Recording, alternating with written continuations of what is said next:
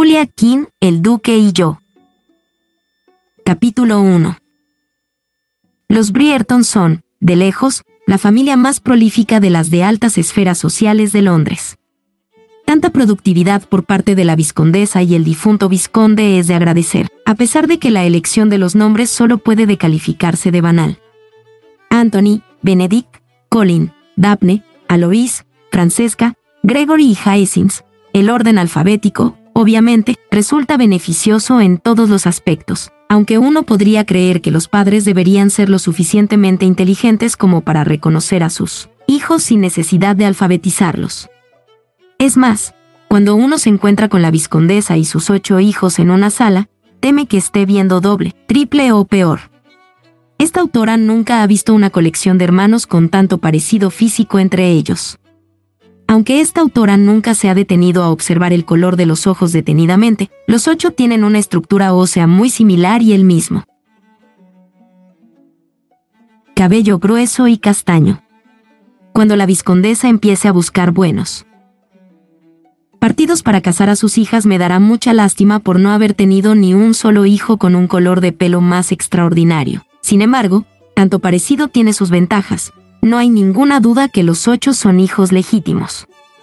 Ah, querido lector, tu devota autora ya querría que en todas las grandes familias fuera igual. Revista de Sociedad de Lady Beastledown, 26 de abril de 1813. Oh, Bailey Prierton hizo una bola con la hoja de periódico y la tiró al otro lado del elegante salón. Inteligentemente, su hija Daphne no hizo ningún comentario e hizo ver que estaba concentrada en el bordado. ¿Has leído lo que ha escrito? Le preguntó Violet. ¿Lo has leído? Daphne miró la bola de papel, que estaba debajo de una mesita de caoba. No he podido hacerlo antes que MMM la destrozaras. Pues léelo, dijo Violet, agitando el brazo en el aire. Lee las calumnias que esa mujer ha escrito sobre nosotros. Tranquilamente, Daphne dejó en el sillón el bordado y fue hasta la mesita. Extendió la hoja sobre el regazo y leyó el párrafo que hablaba de su familia. Parpadeando, levantó la mirada. No es tan malo, madre. En realidad, teniendo en cuenta lo que escribió la semana pasada de los Featherington. Esto es una auténtica bendición. ¿Cómo se supone que voy a encontrarte marido si esa mujer va difamando tu nombre? Daphne suspiró. Después de dos temporadas en los bailes de Londres, la palabra marido bastaba para ponerla de los nervios. Quería casarse, claro que sí, y ni siquiera albergaba esperanzas de casarse por amor. Pero, ¿era mucho pedir casarse con alguien por quien sintiera un mínimo afecto? Oh. Hasta ese momento, cuatro hombres habían pedido su mano, pero cuando Daphne se planteaba pasar el resto de su vida al lado de cualquiera de ellos, sencillamente no podía. Había bastantes hombres a los que ella consideraba razonablemente aceptables como maridos, pero había un problema, ninguno de ellos parecía interesado. Sí, claro, todos la apreciaban. Todo el mundo lo hacía. Todos pensaban que era graciosa, amable e ingeniosa, y nadie pensaba que no fuera atractiva, pero, al mismo tiempo, nadie quedaba maravillado ante su belleza, nadie se quedaba sin palabras ante su presencia o escribía poesía en su honor. Los hombres, pensó ella, disgustada, solo se interesan por las mujeres que les daban miedo. Nadie parecía interesado en cortejarla a ella. Todos la querían, o eso decían porque era muy fácil hablar con ella y siempre parecía entender lo que los hombres sentían. Como dijo uno de los hombres que ella pensaba que podría ser un buen marido, créeme, Daph, no eres como las demás mujeres. Eres, en el buen sentido. De la palabra, de lo más normal. Y lo habría considerado un cumplido si, inmediatamente después, él no se hubiera ido a buscar alguna belleza rubia. Daphne bajó la mirada y vio que tenía la mano apretada en un puño. Después, levantó la mirada y vio que su madre la estaba observando y esperando, obviamente, que le dijera algo. Como ya había suspirado, se aclaró la garganta y dijo, Estoy segura de que la columna de Lady Beastledown no va a arruinar mis posibilidades de matrimonio. Daphne, ya han pasado dos años. Y Lady Beastledown solo publica esta ridícula columna desde hace tres meses, así que no creo que podamos echarle toda la culpa a ella. Le echaré la culpa a quien quiera, dijo Baelit. Daphne se clavó las uñas en las palmas de las manos para evitar responderle de mala manera a su madre. Sabía que solo quería lo mejor para ella, y sabía que su madre la quería. Y ella también la quería. En realidad, hasta que Daphne llegó a la edad. Casadera, Baelit había sido la mejor madre del mundo. Y lo seguía siendo, menos. Cuando se desesperaba ante la realidad que, detrás de Daphne, tenía que casar a tres hijas más. Baelit se colocó una mano encima del pecho. Pone en entredicho tu origen noble. No, dijo Daphne, lentamente. Siempre era recomendable ir con cautela a la hora de contradecir a su madre. En realidad, lo que ha dicho es que no cabe ninguna duda de que todos somos hijos legítimos. Y eso mucho más de lo que pude decirse de las demás familias numerosas de la alta sociedad. Ni siquiera debería haber sacado el tema, lloriqueó Baelit. Madre, escribe una columna de cotilleos. Su trabajo es sacar temas como este. Ni siquiera es una persona real, añadió Baelit, muy enfadada. Apoyó las manos en las caderas, aunque luego cambió de opinión y empezó a agitar un dedo en el aire. Bistledown ya. Nunca he oído hablar de ningún Bistledown. Sea quien sea esta depravada mujer, dudo mucho que sea uno de los nuestros. Nadie con un mínimo de educación escribiría semejantes mentiras. Claro que es de los nuestros, dijo Daphne, a quien se le notaba en los ojos que estaba disfrutando con aquella conversación. Si no fuera de la alta sociedad, sería imposible que supiera todo lo que sabe. ¿Pensabas que era alguna impostora que se dedicaba a espiar por las ventanas y a escuchar detrás de las puertas? No me gusta ese tono, Daphne Brierton, dijo Violet, entrecerrado los ojos. Daphne reprimió una sonrisa. La frase, no me gusta tu tono, era la respuesta habitual de Violet cuando uno de sus hijos tenía razón en una discusión. Sin embargo, se lo estaba pasando demasiado bien para dejarlo allí. No me sorprendería que Lady Beastledown fuera una de tus amigas, dijo Daphne, inclinando la cabeza. Ten cuidado, muchachita. Ninguna de mis amigas caería tan bajo. Está bien, dijo Daphne. Posiblemente no es ninguna de tus amigas, pero estoy segura de que es alguien que conocemos. Ningún intruso podría conseguir la información de la que ella habla. Baelit se cruzó de brazos. Me gustaría descubrirla y dejarla sin trabajo. Si de verdad es lo que quieres, dijo Daphne, sin poder resistirse al comentario, no deberías apoyarla comprando su revista. ¿Y qué conseguiría con eso? Preguntó Violet. Todo el mundo la compra. Mi insignificante boicot solo serviría para hacerme quedar como una ignorante cuando los demás comentaran sus chismes. En eso tenía razón, pensó Daphne. La alta sociedad de Londres estaba totalmente enganchada a la revista de sociedad de Lady Beastledown. La misteriosa publicación había aparecido en la puerta de las mejores casas de Londres hacía tres meses. Durante dos semanas, se entregó de manera gratuita los lunes, miércoles y viernes. Y entonces, al tercer lunes, los mayordomos de todo Londres esperaron en vano a los chicos del reparto porque para, sorpresa de todo el mundo, la revista se empezó a vender al desorbitado precio de cinco peniques el ejemplar. Daphne solo podía admirar la astucia de la ficticia Lady Beastledown, cuando empezó a vender sus chismes, todo Londres estaba ya tan enganchado a ellos que todos desembolsaban los cinco peniques para leerlos mientras, en algún lugar, alguna señora entrometida se estaba haciendo de oro. Mientras Baielit se paseaba por el salón refunfuñando sobre aquel terrible desaire en contra de su familia, Daphne la miró para asegurarse de que no le prestaba atención y aprovechó para seguir leyendo los relatos de Lady Beastledown. La publicación era una mezcla de comentarios, noticias sociales, mordaces insultos y algún. ¿Qué otro cumplido? Lo que la diferenciaba de otras revistas similares es que la autora daba los nombres completos de los protagonistas. No ocultaba a las personas detrás de abreviaturas como Lord S o Lady G. Si Lady Beastledown quería escribir sobre alguien, utilizaba el nombre completo. La gente bien puso el grito en el cielo, pero, en el fondo, estaban fascinados por aquella mujer. Este último número era típico de Lady Beastledown. Aparte de la breve columna sobre los Brierton, que no era más que una descripción de la familia, relataba las fiestas de la noche anterior. Daphne no pudo asistir porque era el cumpleaños de su hermana menor, y los Brierton siempre celebraban los cumpleaños en familia. Y siendo ocho hermanos, siempre estaban celebrando algo. ¿Estás leyendo esa basofia? Dijo Violet en tono acusatorio. Daphne la miró, sin ningún sentimiento de culpabilidad. La columna de hoy no está mal. Al parecer, Cecil Tambely tiró una torre de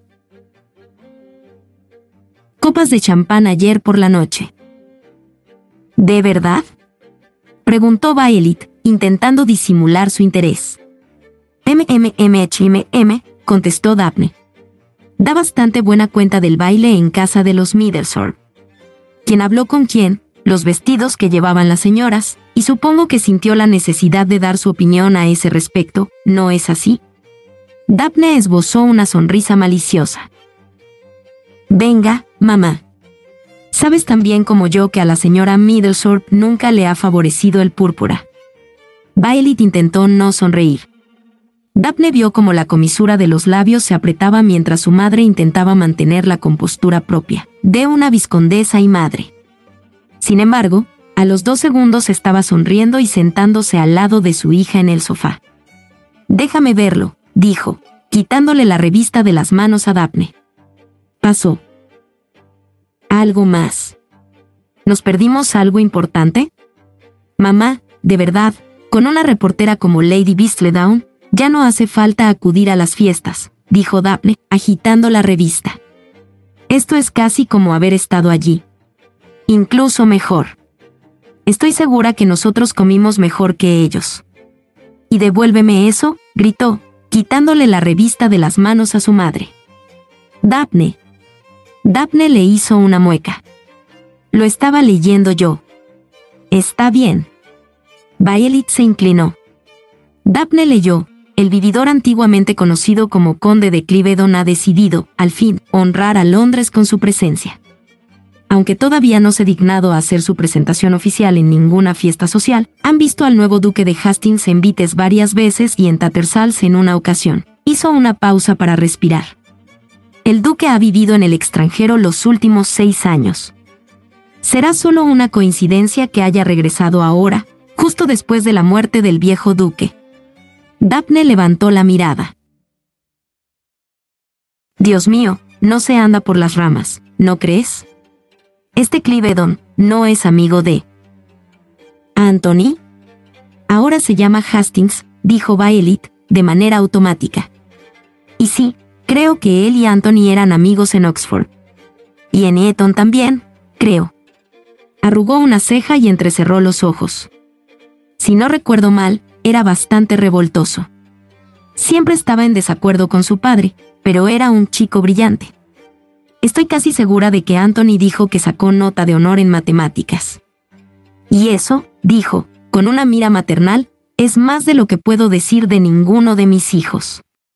Estoy segura de que, si en Oxford aceptaran mujeres, yo también sacaría notas excelentes, bromeó Daphne. Violet soltó una risita. Te corregía los deberes de aritmética cuando la institutriz estaba enferma, Daphne. De acuerdo, quizás en historia, dijo Daphne, sonriendo. Volvió a mirar el papel y releyendo una y otra vez el nombre del nuevo duque. Parece interesante. Violet la miró, muy seria no es adecuado para una señorita de tu edad. Es curioso cómo, en un segundo, soy tan mayor que te desesperas porque crees que no me voy a casar con nadie y, al mismo tiempo, soy demasiado joven para conocer a los amigos de Anthony. Daphne Brierton, no me gusta mi tono, lo sé, dijo Daphne, sonriendo. Pero me quieres.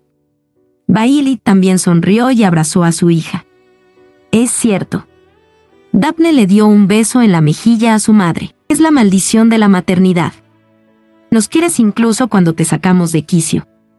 Violet suspiró. Solo espero que algún día tengas hijos como yo, lo sé, dijo Daphne, con una sonrisa melancólica, y apoyó la cabeza en el hombro de su madre. Su madre podría ser demasiado curiosa y su padre quizás estuvo más interesado en la casa que en las fiestas sociales. Pero habían tenido un matrimonio amable y bien avenido, lleno de amor, risas e hijos. Lo peor que podría hacer sería no seguir tu ejemplo. Daphne, cielo, dijo Violet, con los ojos humedecidos. Es una de las cosas más bonitas que me han dicho nunca. Daphne jugó con un mechón castaño y sonrió, convirtiendo el momento sentimental en gracioso. Seguiré tu ejemplo en lo que al matrimonio y los hijos se refiere, madre, siempre que no tenga que tener ocho.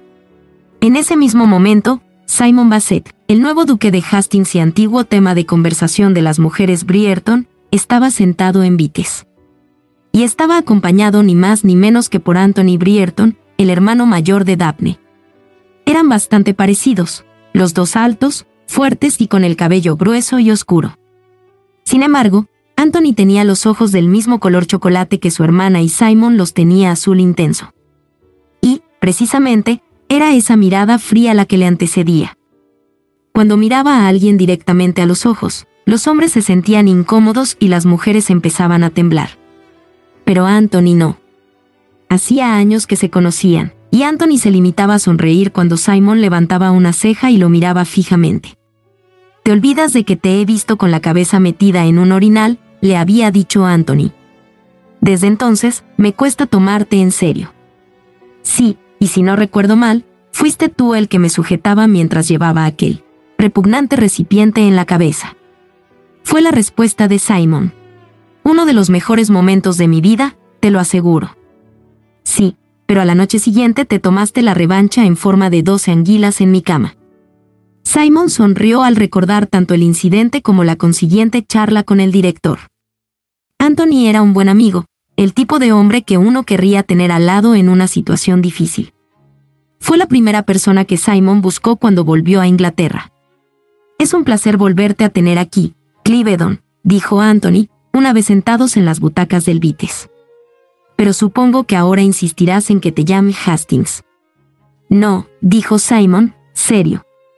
Hastings será siempre el nombre de mi padre. Nunca respondía a nada más. Hizo una pausa. Heredaré su título si es necesario, pero no aceptaré su nombre. ¿Si es necesario? Anthony abrió los ojos como platos. Muchos hombres no estarían tan resignados ante la perspectiva de heredar un ducado. Simon se pasó la mano por el pelo. Sabía que se suponía que debía estar contento por su primogenitura y mostrarse orgulloso de la intachable historia de los Basset, pero la verdad era que todo aquello lo ponía enfermo.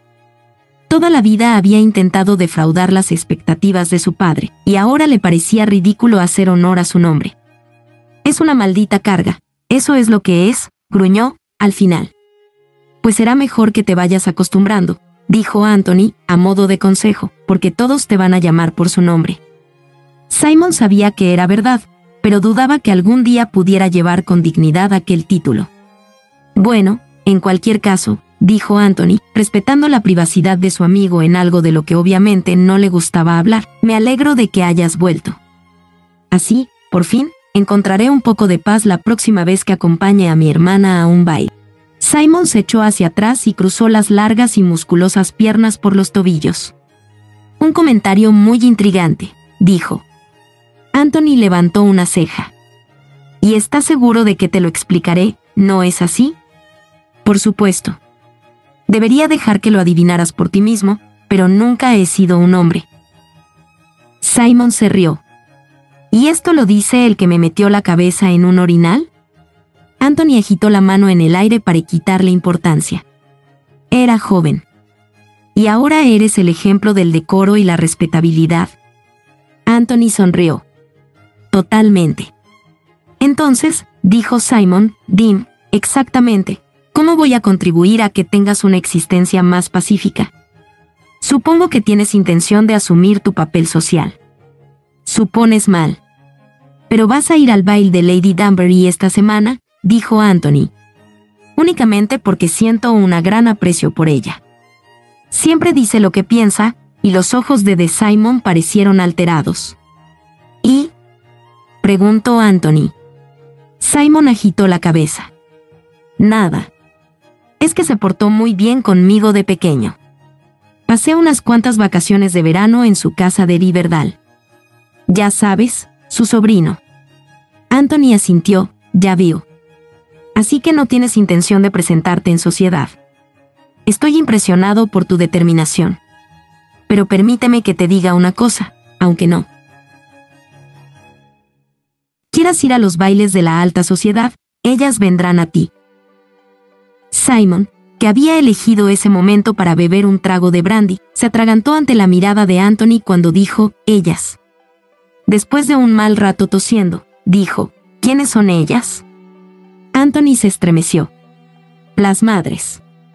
Como yo no tuve, creo que no te entiendo. Las madres, imbécil. Esos dragones que sacan fuego por la nariz con hijas, Dios nos asista, casaderas. Puedes correr, pero no podrás esconderte. Y, debe avisarte, la mía es la peor de todas. Dios santo. Y yo pensaba que África era peligrosa. Anthony le lanzó a su amigo una compasiva mirada. Te perseguirán, y cuando te encuentren, te verás atrapado en una conversación con una joven pálida con un vestido blanco que solo sabe hablar del tiempo, del baile anual en Almax y de cintas de pelo. Simon miró a su amigo divertido. Deduzco, de tus palabras, que mientras he estado fuera, te has convertido en una especie de buen partido, ¿no? No es que aspire a ello, te lo aseguro. Si dependiera de mí, evitaría los bailes como si fueran plagas. Pero mi hermana se presentó en sociedad el año pasado y, de vez en cuando, me veo obligado a acompañarla a los bailes. Te refieres a Daphne, ¿verdad? Anthony miró a Simon bastante sorprendido. ¿Os llegasteis a conocer? No, dijo Simon. Pero me acuerdo de las cartas que te enviaba al colegio. Además, también recuerdo que era la cuarta, así que su nombre tiene que empezar por D y ya sabes. Sí, claro, dijo Anthony, con los ojos en blanco. El método de los Brierton. Para ponerles nombres a sus hijos. Una manera de asegurarse que nadie se olvida de quién eres. Simon se rió. Pero funciona, ¿no es así? Simon, dijo Anthony, de repente, inclinándose hacia adelante. Le prometí a mi madre que a finales de semana iría a cenar con la familia a Brierton House. ¿Por qué no vienes conmigo? Simon levantó una ceja. ¿No me acabas de prevenir sobre las madres y sus hijas casaderas? Anthony se rió. Pondré a mi madre sobre aviso y, respecto a Duff, no tienes nada de qué preocuparte. Es la excepción que confirma la regla. Te encantará. Simon frunció el ceño. ¿Estaría Anthony jugando a las casamenteras? No estaba. Seguro. Como si le hubiera leído el pensamiento, Anthony se rió. Dios mío, ¿crees que quiero emparejarte con Daphne, no? Simon no dijo nada. No encajaríais. Eres demasiado callado para sus gustos. A Simon le pareció un comentario algo extraño, pero decidió hacer otra pregunta. Entonces, ¿ha tenido otras ofertas? Unas cuantas. Anthony se bebió de un trago lo que le quedaba de brandy y suspiró, satisfecho. Le he dado mi permiso para rechazarlas. Es un acto bastante indulgente por tu parte. Anthony se encogió de hombros. En esta época, Esperar un matrimonio por amor quizás sea demasiado, pero no veo por qué no debería ser feliz con su marido. Hemos recibido ofertas de un hombre que podría ser su padre, otro de uno que podría ser el hermano de su padre, y otra de uno que era demasiado tranquilo para nuestro bullicioso clan, y esta semana, Dios, este ha sido el peor. ¿Qué ha pasado? Preguntó Simon, muy curioso. Anthony se rascó la sien energéticamente. Era muy agradable, pero un poco corto. Después de nuestros años libertinos, seguro que pensabas que era un hombre sin sentimientos, ¿de verdad? Dijo Simon, con una sonrisa maliciosa en la cara. ¿Por qué lo dices? Anthony frunció el ceño. No disfruté mucho rompiéndole el corazón a ese pobre tonto. ¿No lo había hecho Daphne? Sí, pero yo tenía que decírselo. No hay muchos hermanos que demuestren tanta permisividad con las propuestas de matrimonio de sus hermanas, dijo Simon. Anthony se volvió a encoger de hombros, como si no pudiera imaginarse otra manera de tratar a su hermana. Ha sido una buena hermana. Es lo menos que puedo hacer por ella. Incluso si eso implica acompañarla a Almax, dijo Simon, malicioso. Anthony hizo una mueca. Incluso. Me gustaría consolarte diciéndote que todo esto terminará pronto, pero te recuerdo que tienes tres hermanas más que vienen por detrás. Anthony se hundió en el sillón. A Alois le toca dentro de dos años, a Frances un año después y luego podré tomarme un descanso hasta que le toque a Yacit. Simon se rió. No te envidió esa responsabilidad. Sin embargo, incluso cuando pronunció esas palabras, sintió un punto de añoranza y se preguntó cómo sería no estar tan solo en el mundo. No tenía intención de formar una familia, aunque, si hubiera tenido uno de pequeño, quizá todo habría sido distinto. Entonces, ¿vendrás a cenar? Dijo Anthony, levantándose. Algo informal, por supuesto. Nunca organizamos cenas formales cuando estamos en familia. Simon tenía muchas cosas que hacer esos días, pero, antes incluso de pensar en lo que tenía que arreglar, ya estaba diciendo, será un placer. Excelente. Pero primero te veré en el baile de los Danbury, ¿no? Simon se estremeció. No, sí puedo evitarlo. Mi intención es llegar, saludar y marcharme a la media hora. Levantando una incrédula ceja, Anthony preguntó, ¿De verdad crees que podrás llegar a la fiesta, presentarle tus respetos a Lady Danbury y marcharte? Simon asintió de manera segura y contundente. Sin embargo, la risa burlona de Anthony no fue demasiado tranquilizadora. Capítulo 2. El nuevo duque de Hastings es de lo más interesante. A pesar de que su enemistad con su padre siempre fue del dominio público, ni siquiera esta autora ha podido descubrir la razón del distanciamiento. Revista de Sociedad de Lady Beastledown, 26 de abril de 1813. A finales de semana, Daphne estaba de pie en el baile de Lady Danbury, bastante alejada de la pista y de los grupos de gente. Estaba más cómoda así. En cualquier otra situación, habría disfrutado del baile como cualquier chica de su edad, sin embargo, hacía unas horas Anthony le había confesado que Nigel Verbruoke lo había ido a ver hacía dos días y le había pedido formalmente su mano. Otra vez. Obviamente, Anthony lo había rechazado otra vez, pero Daphne tenía el presentimiento de que Nigel insistiría. Al fin y a cabo, dos propuestas de matrimonio en dos semanas no eran propias de un hombre que aceptara la derrota fácilmente. Lo vio al otro lado del salón, mirando de un lado a otro, y aquello hizo que Daphne se difuminara más entre las sombras. No tenía ni idea de cómo tratarlo. No era muy listo, pero tampoco era rudo ni tosco, a pesar de que sabía que tenía que acabar con aquel encaprichamiento, le resultaba mucho más fácil comportarse como una cobarde, sencillamente lo evitaba. Mientras consideraba la posibilidad de ir a esconderse en la sala de descanso de las damas, escuchó una voz familiar a sus espaldas. Daphne, ¿Qué haces aquí escondida? Ella se giró y vio a su hermano mayor acercándose. Anthony, dijo, intentando decidir si se alegraba de verlo o le disgustaba que hubiera venido a meterse en sus asuntos. No sabía que tú también vendrías. Mamá, dijo, sonriendo. Cualquier otra palabra sobraba. Ah, dijo Daphne, con un compasivo movimiento de cabeza. No digas más. Te entiendo perfectamente. Ha hecho una lista de novias potenciales. Le lanzó a su hermana una mirada de agobio. La queremos, ¿verdad? Daphne soltó una risita. Sí, Anthony, la queremos. Es una locura temporal, dijo. Tiene que ser así. No hay otra explicación. Hasta que alcanzaste la edad casadera, era una madre perfectamente razonable. Yo, exclamó Daphne. Entonces, ¿todo es culpa mía? Tú tienes ocho años más que yo. Sí, pero esta fiebre matrimonial no se había apoderado de ella hasta ahora. Daphne se rió. Perdona que no sienta compasión por ti. Pero yo también recibí una lista el año pasado. ¿De verdad? Por supuesto.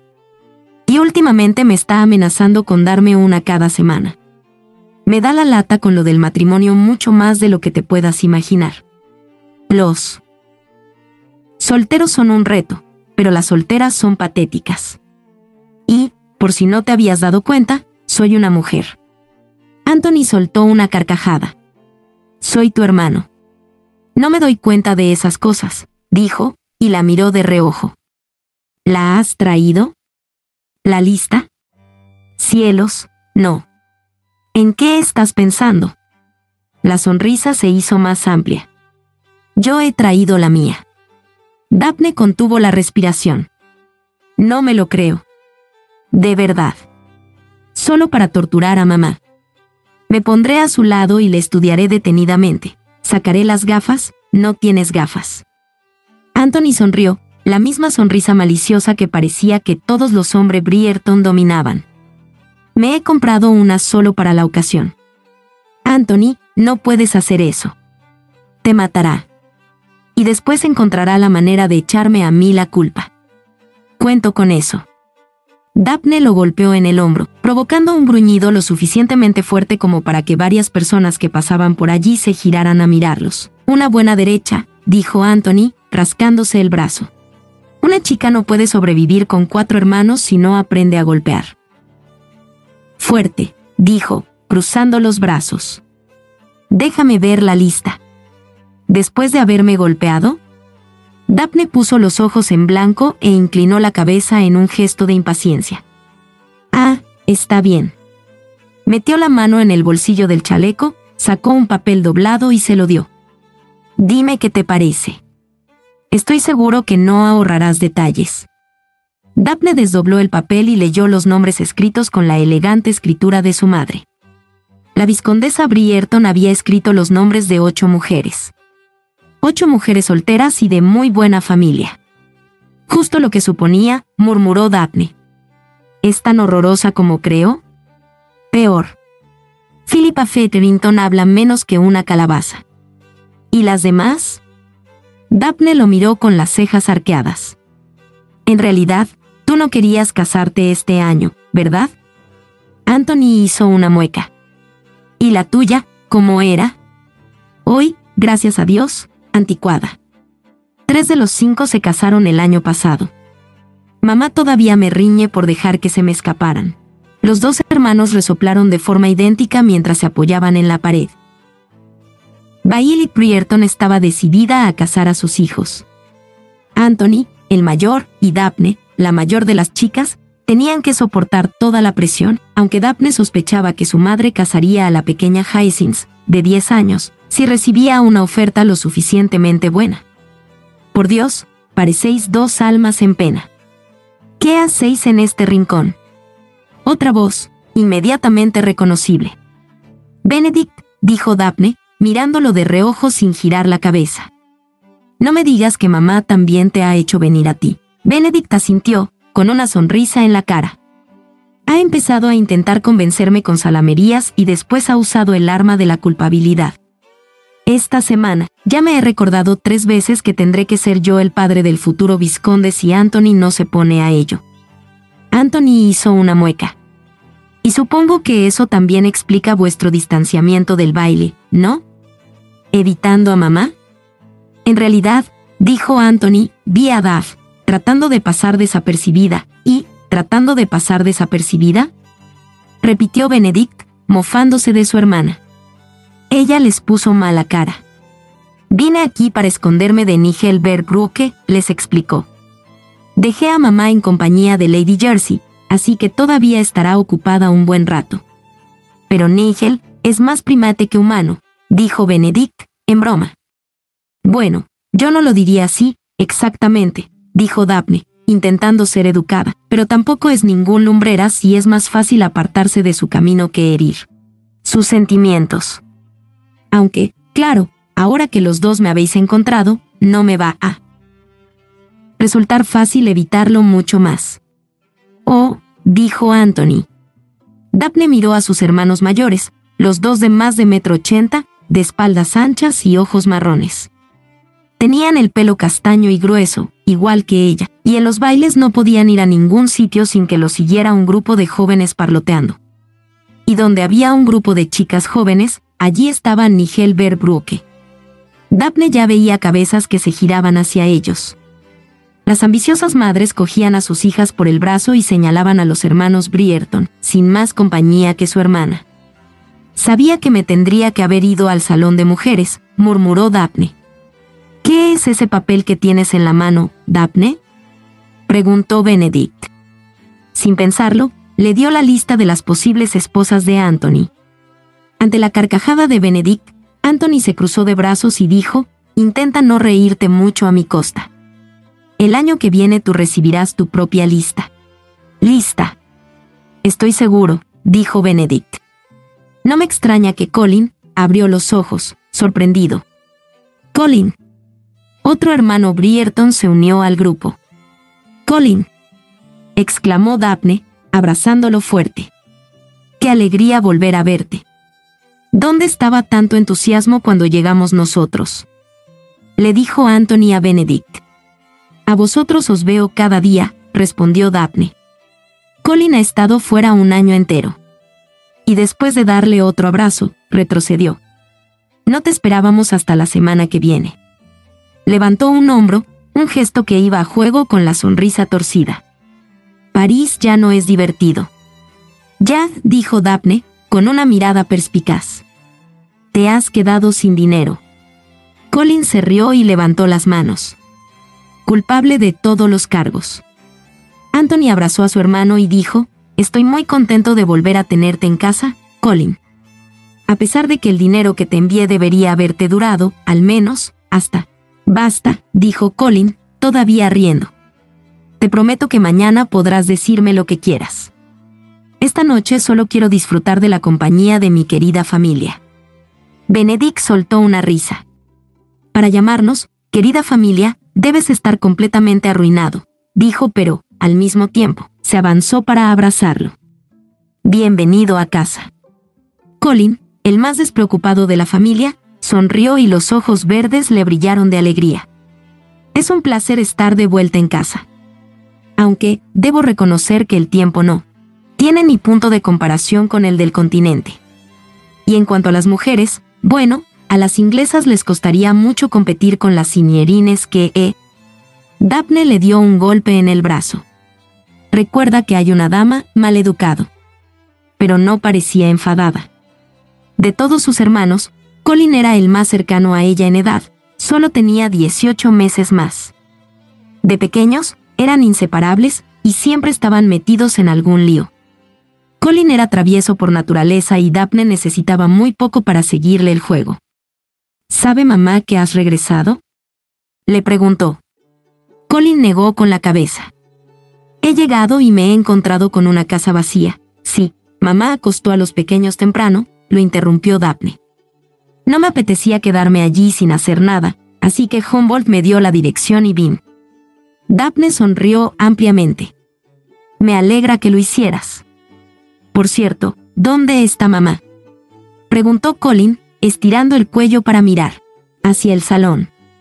Igual que los demás hombres de la familia, era muy alto, así que no tuvo que estirarse demasiado. En la esquina, con Lady Jersey, dijo Daphne. Colin se encogió de hombros. Me esperaré a que esté un poco más cansada. No quiere que ese dragón me despelleje vivo. Hablando de dragones, dijo Benedict. No movió la cabeza, pero señaló hacia el lado con los ojos. Daphne miró y vio que Lady Danbury se dirigía lentamente hacia ellos. Llevaba bastón, pero Daphne tragó saliva, muy nerviosa, y se puso rígida. El sarcástico ingenio de Lady Danbury era ya conocido por todos.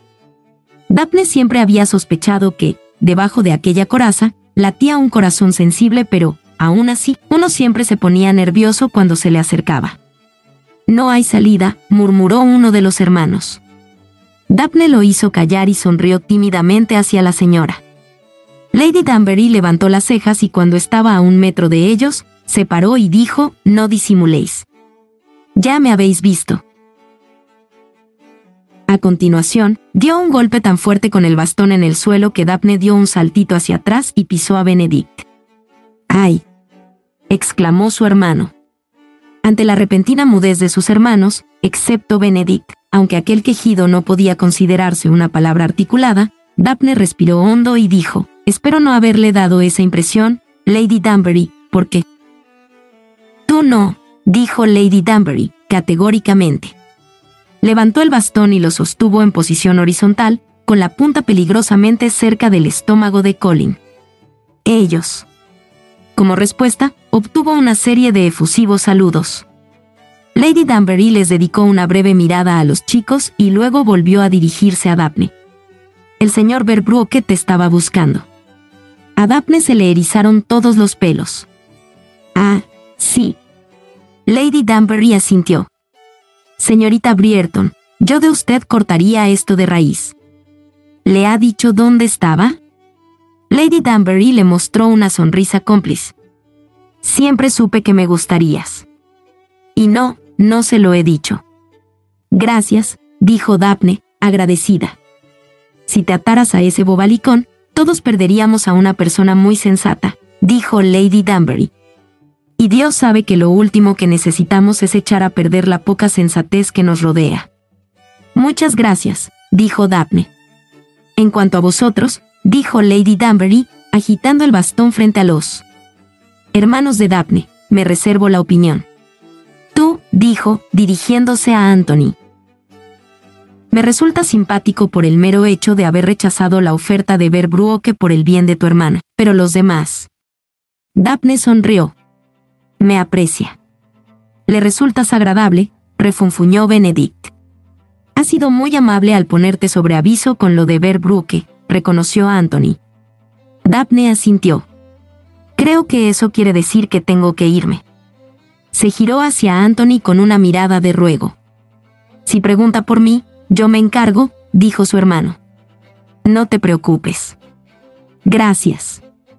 Y después, con una sonrisa, se alejó de sus hermanos. Mientras Simon se paseaba tranquilamente por los salones de la casa de Lady Danbury, se dio cuenta de que estaba de muy buen humor. Y aquello era irónico, pensó, porque estaba a punto de entrar en un salón lleno de gente y enfrentarse a los horrores que Anthony Brierton le había relato aquella misma tarde. Sin embargo, se consolaba pensando que, después de baile de esa noche, ya no tendría que volver a participar en ese circo nunca más. Como le había dicho a Anthony, la única razón por la que acudía al baile era por una extraña lealtad hacia Lady Danbury que, a pesar de sus maneras algo hurañas, siempre se portó muy bien con él cuando era pequeño. Llegó a la conclusión de que su buen humor se debía a la ilusión que le hacía volver a estar en Inglaterra, y no porque no hubiera disfrutado de sus viajes.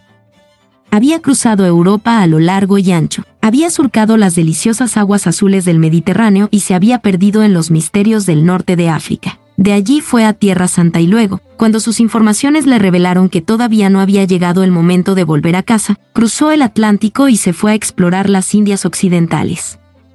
Llegados a ese punto, pensó en instalarse en los Estados Unidos de América, pero la joven nación estaba a punto de entrar en conflicto con Gran Bretaña, así que Simon se mantuvo alejado de aquellas tierras. Además, fue por aquel entonces cuando recibió la noticia de que su padre, después de una larga enfermedad, había muerto. Realmente irónico. Simon no cambiaría sus años de exploración por el mundo por nada. Un hombre tenía mucho tiempo para pensar en seis años, mucho tiempo para aprender lo que significaba ser un hombre. Y, aún así, la única razón que lo había empujado a marcharse a los 22 años fue el repentino deseo de su padre de, finalmente, aceptar a su hijo. Sin embargo, Simon no tenía ningún deseo de aceptar a su padre, así que se limitó a hacer las maletas y marcharse del país, prefiriendo el exilio a las repentinas e hipócritas muestras de afecto del duque. Todo empezó cuando acabó en Oxford. Al principio, el duque no quería pagarle una educación a su hijo. Un día, Simon vio una carta que su padre había enviado a su tutor diciéndole que no quería que el idiota de su hijo dejara en ridículo a los Basset en. Sin embargo, era muy testarudo, así que ordenó que prepararan un carruaje y se fue a Eton. Se presentó en el despacho del director y anunció su presencia. Aquello fue lo más espantoso que había hecho en su vida, pero, de alguna manera, consiguió convencer al director de que la confusión había sido culpa de la escuela, que seguramente había traspapelado su solicitud y el dinero de la matrícula. Copió todos los gestos de su padre, levantó una arrogante ceja, alzó la barbilla, miró por encima de la nariz y, en general, transmitió la sensación de que el mundo era suyo. Sin embargo, la procesión iba por dentro. Se había pasado todo el rato temblando, sufriendo por si empezaba a tartamudear, pero no había pasado nada y el director, que ya llevaba muchos años educando a la élite de la sociedad inglesa, reconoció a Simon como miembro de la familia Bassett. Lo aceptó inmediatamente sin hacer preguntas. El duque, que siempre estaba muy ocupado en sus negocios, tardó varios meses en enterarse de la nueva situación y residencia de su hijo. Y cuando lo hizo, Simon ya estaba totalmente instalado en Eton y si decidía sacar al chico del colegio sin ningún motivo, estaría mal visto y al duque no le gustaba estar mal visto. Simon siempre se había preguntado por qué el duque no se acercó a él en esa época. Obviamente, a Simon las cosas le iban muy bien en Eton, si no hubiera podido seguir el ritmo de los estudios, el director se lo habría comunicado al duque.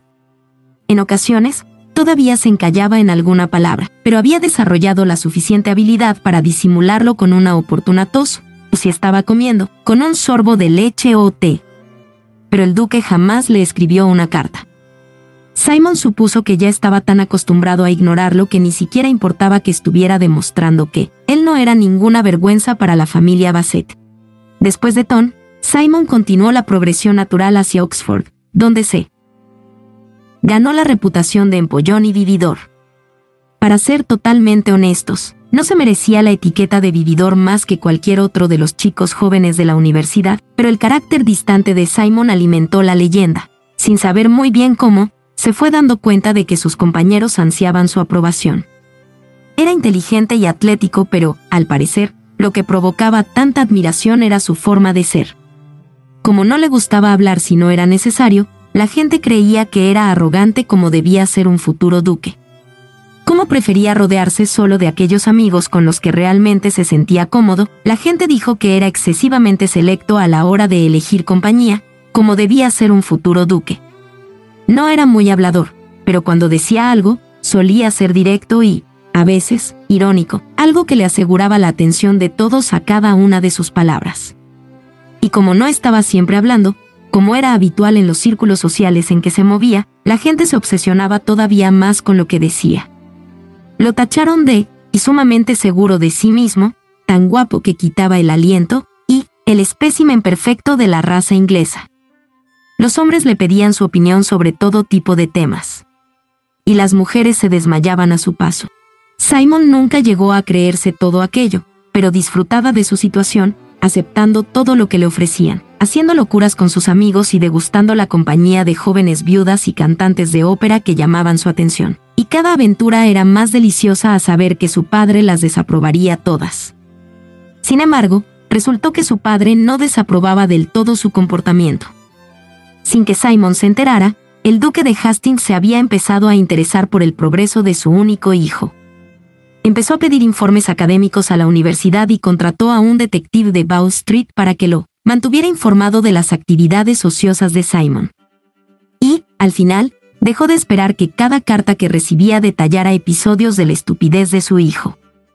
Sería imposible establecer con exactitud cuándo se produjo el cambio, pero un día el duque se dio cuenta de que, después de todo, su hijo no había salido tan mal. El duque se hinchó de orgullo. Como siempre, al final la sangre que corría por la venas había acabado triunfando. Debería haber sabido que nadie de su sangre podía ser imbécil. Cuando acabó la universidad con mención honorífica en matemáticas, Simon volvió a Londres con sus amigos. Obviamente, se instaló en sus aposentos de soltero, porque lo último que le apetecía era vivir bajo el mismo techo que su padre. Cuando empezó a acudir a fiestas, cada vez más gente malinterpretó sus pausas como arrogancia y su reducido círculo de amigos como carácter exclusivo. Sin embargo, acabó de sellar su reputación el día que Blue Bramel, el que en aquella época era el líder de la alta sociedad, le hizo una pregunta bastante complicada sobre alguna nueva y trivial moda. Bramel utilizó un tono bastante condescendiente y su intención era, obviamente, dejar en ridículo al joven conde. Como todo Londres sabía, la afición de Bramel era ridiculizar a la élite británica. Y así lo había intentado. Con Simon, pidiéndole su opinión al terminar la pregunta con un ¿no cree, Milord? Mientras a su alrededor se reunía una multitud de curiosos que no se atrevían ni a respirar, Simon, que no podía haber estado menos interesado en el nuevo nudo de la corbata del príncipe de Gales, simplemente clavó su azul mirada en Bramel y dijo, no. Sin dar más explicaciones, sin más elaboraciones, sencillamente, no. Y se fue. Al día siguiente, Simon ya se habría podido convertir en el rey de la sociedad, si hubiera querido. La ironía era bastante desconcertante. A Simon no le importaba Bramel o su tono, y seguramente le habría dado una respuesta más extensa si hubiera estado seguro de hacerlo sin tartamudear. Y, sin embargo, en esa situación menos había resultado ser más, y la escueta respuesta de Simon resultó ser más letal que cualquier elaborado discurso que hubiera pronunciado. Naturalmente, la inteligencia y el éxito del heredero de Hastings llegó a oídos del duque. Y, aunque no fue a buscar a su hijo inmediatamente, Simon empezó a escuchar rumores sobre que la distante relación con su padre podría cambiar. El duque soltó una carcajada cuando se enteró del incidente con Bramel y dijo, naturalmente. Es un Basset. Alguien incluso comentó que el duque iba presumiendo de la mención honorífica de su hijo en Oxford y llegó el día que los dos se vieron las caras en un baile en Londres. El duque no iba a permitir que Simon le plantara cara. Aunque Simon lo intentó. Lo intentó de veras. Pero nadie tenía la capacidad para mermar su confianza como su padre, y cuando lo miró y vio su propio reflejo, aunque más mayor, no pudo moverse ni hablar. Notó la lengua pesada, tenía una sensación extraña en la boca, como si el tartamudeo no solo le hubiera invadido la boca, sino también todo el cuerpo. El duque aprovechó aquella situación y lo abrazó pronunciando un sentido, hijo. Al día siguiente, Simon abandonó el país. Sabía que sería imposible evitar del todo a su padre si se quedaba en Inglaterra. Y se negó a jugar el papel de hijo después de haberle negado durante tantos años un padre. Además, últimamente se estaba empezando a cansar de la vida salvaje que llevaba en Londres. Dejando aparte la reputación de vividor, realmente Simon no tenía temperamento para ser un auténtico libertino. Había disfrutado de las fiestas nocturnas de la ciudad tanto como cualquiera de sus amigos, pero después de tres años en Oxford y uno en Londres empezaba a estar, bueno, algo cansado. Y se fue. Sin embargo, ahora se alegraba de haber vuelto. Estar en casa lo tranquilizaba. Y después de viajar solo por el mundo durante seis años, era fantástico reencontrarse con amigos. Avanzó en silencio por los pasillos en dirección al baile. Quería evitar que lo anunciaran. Lo último que deseaba era un pregón público anunciando su presencia. La conversación de aquella tarde con Anthony Brierton había reafirmado su idea de no participar de forma activa en la vida social de Londres. No quería casarse. Nunca. Y no tenía sentido frecuentar los bailes si no buscaba esposa. Aún así, pensó que le debía cierta lealtad a Lady Danbury después de lo bien que se había portado con él de pequeño, para ser honesto, tenía que reconocer que sentía un gran cariño por aquella señora que hablaba sin tapujos. Rechazar su invitación habría sido de muy mala educación, sobre todo teniendo en cuenta que había llegado acompañada de una nota personal dándole la bienvenida a casa. Como conocía la casa, entró por la puerta lateral. Si todo iba bien, podría acercarse a Lady Danbury tranquilamente, saludarla y marcharse. Sin embargo, al girar una esquina, escuchó voces y se detuvo en seco. Había interrumpido un encuentro de enamorados. Maldita sea. ¿Cómo escabullirse sin ser visto? Si lo descubrían, la consiguiente escena estaría llena de histrionismo, vergüenzas y un sinfín de emociones aburridas que no podría resistir. Sería mejor quedarse allí escondido entre las sombras y dejar que los amantes siguieran su camino. Sin embargo, cuando se disponía a retroceder pausadamente, escuchó algo que le llamó la atención. No. No. ¿Alguien había llevado a una dama a un solitario pasillo en contra de su voluntad? Simon no tenía grandes deseos de ser el héroe de nadie, pero ni siquiera él podía permitir tal insulto a una dama. Estiró el cuello y ladeó la cabeza, para escuchar mejor. Al fin y al cabo, a lo mejor no lo había escuchado bien. Si nadie estaba en apuros, lo que no iba a hacer era entrometerse. Nigel, dijo la chica, no deberías haberme seguido hasta aquí. Pero yo te quiero. exclamó el hombre, muy apasionado. Solo quiero que seas mi esposa. Simon contuvo una carcajada. Pobrecillo. Era doloroso escucharlo hablar así. Nigel, repitió ella, con una voz sorprendentemente amable y paciente. Mi hermano ya te ha dicho que no me puedo casar contigo. Espero que podamos seguir siendo amigos. Pero tu hermano no lo entiende. Sí, dijo ella, con tono firme. Sí que lo entiende. Maldita sea. Si no te casas conmigo, ¿quién lo hará?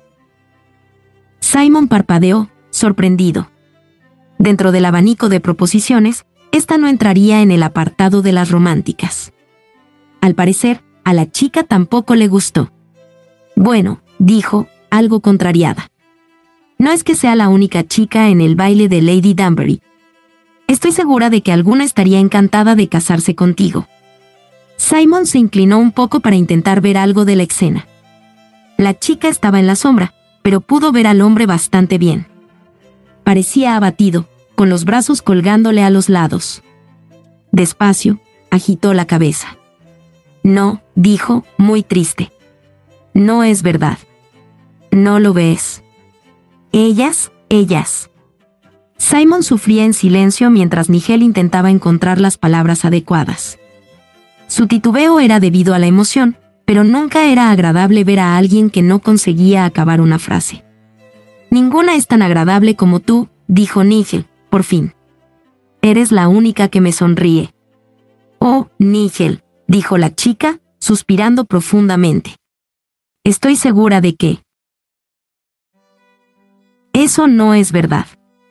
Pero Simon sabía que solo lo decía por ser amable. Cuando ella volvió a suspirar, le quedó claro que no necesitaba que la rescataran.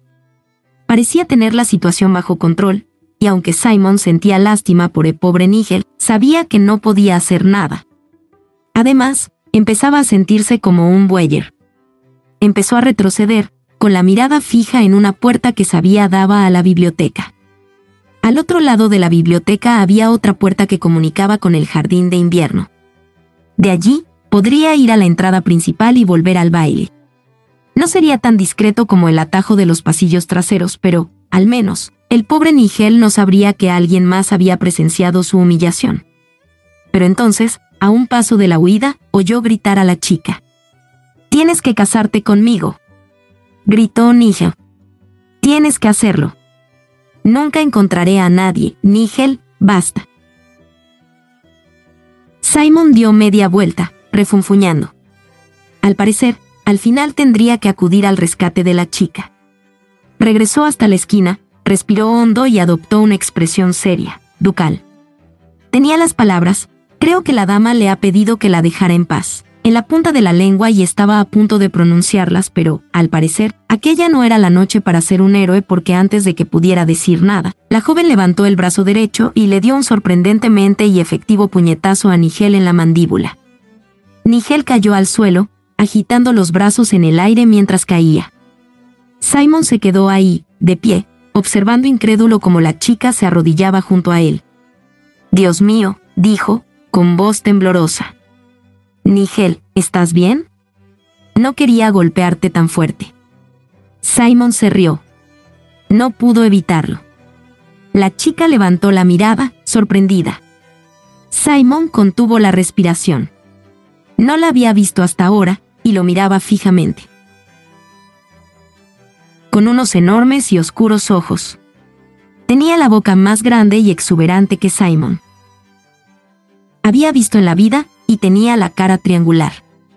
Según los estrictos estándares sociales, no podía considerarse guapa, pero tenía algo que lo dejó sin respiración. Lo miraba con el ceño fruncido. ¿Quién es usted? preguntó, demostrando que no se alegraba lo más mínimo de verlo.